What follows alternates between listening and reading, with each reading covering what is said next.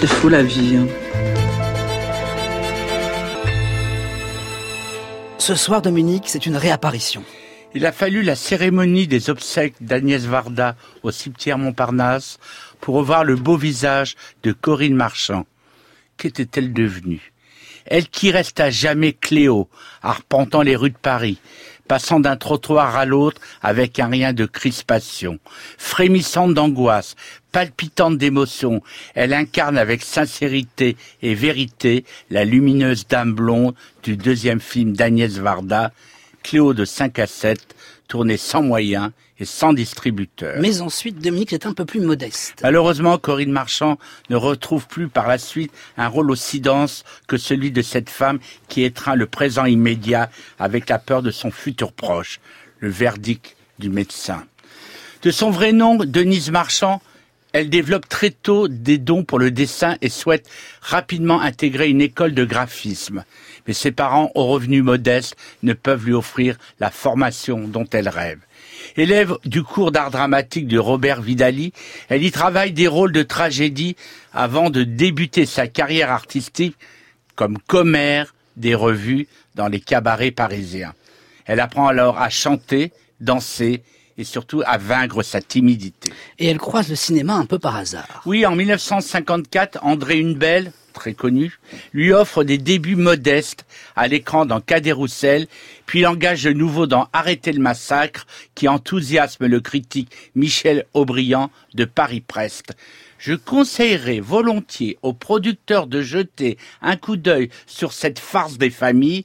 Ils y découvriraient une jeune personne du nom de Corinne Marchand, beauté succulente, taillée sur le patron de Sophia Loren et de Jean Manfield et promise peut-être à la carrière ébouriffante de ces illustres modèles. J'adore ce- cette critique. hein. Après le battage médiatique de Cléo de 5 à 7, qui fait d'elle une vedette, Corinne refuse un contrat mirobolant de 7 ans que lui propose Carlo Ponti, le mari de Sophia Loren, aux États-Unis. Je n'avais pas l'âme d'une aventurière et j'étais très amoureuse de mon mari. Et ensuite, sa carrière patine, Dominique. Corinne Marchand reste souvent cantonnée à des rôles de femmes élégantes et sophistiquées, comme dans Les Sultans de Jean Delannoy. Elle y joue aux côtés de Gina Lollobrigida, qui lui en fait voir de toutes les couleurs car elle ne supporte pas la beauté de sa peau qui prend si bien la lumière. Pas très gentille, la Gina. Corinne Marchand traverse avec talent les univers de nombreux metteurs en scène prestigieux, Juan Antonio Barden en Espagne, Marco Ferreri en Italie et George Cukor à Hollywood. À partir de 1970, elle se contente de second rôle dirigés par des metteurs en scène de premier plan, Jean-Jacques Hano, Claude Lelouch, Patrice Lecomte. Heureusement, il y a le théâtre. C'est sur les planches, la quarantaine épanouie, qu'elle nourrit enfin sa carrière, enchaînant pièce après pièce. Elle y joue notamment dans Harold des Maudes, aux côtés de Denise Gray, et dans une reprise, dans une reprise des Parapluies de Cherbourg, au Théâtre Montparnasse, mise en scène par Raymond Jérôme. Euh, Raymond Jérôme. Corinne Marchand est également présente à la télévision avec la série très populaire Une autre vie de Louis Gropierre en 1971, dont je ne ratais aucun épisode, j'étais adolescent. hein. Elle y incarne une veuve qui reconstruit sa vie malgré les embûches et parvient à devenir avocate.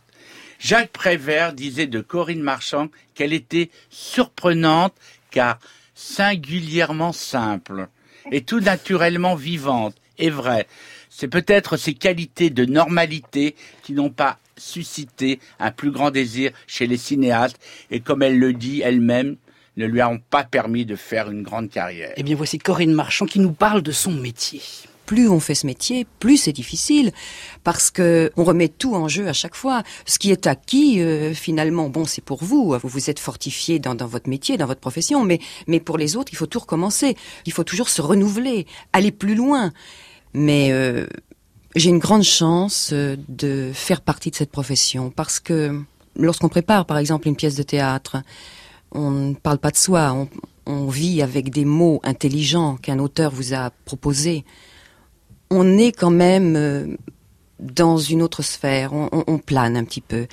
Et Moi, j'ai toujours, euh, j'ai toujours dit que tant qu'il existera un poète sur Terre, euh, la Terre sera sauvée. Mais je crois que c'est vrai.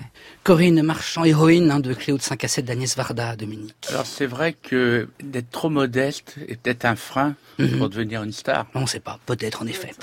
Merci Dominique Besnéard, à la semaine prochaine. Voici maintenant l'histoire du dimanche soir.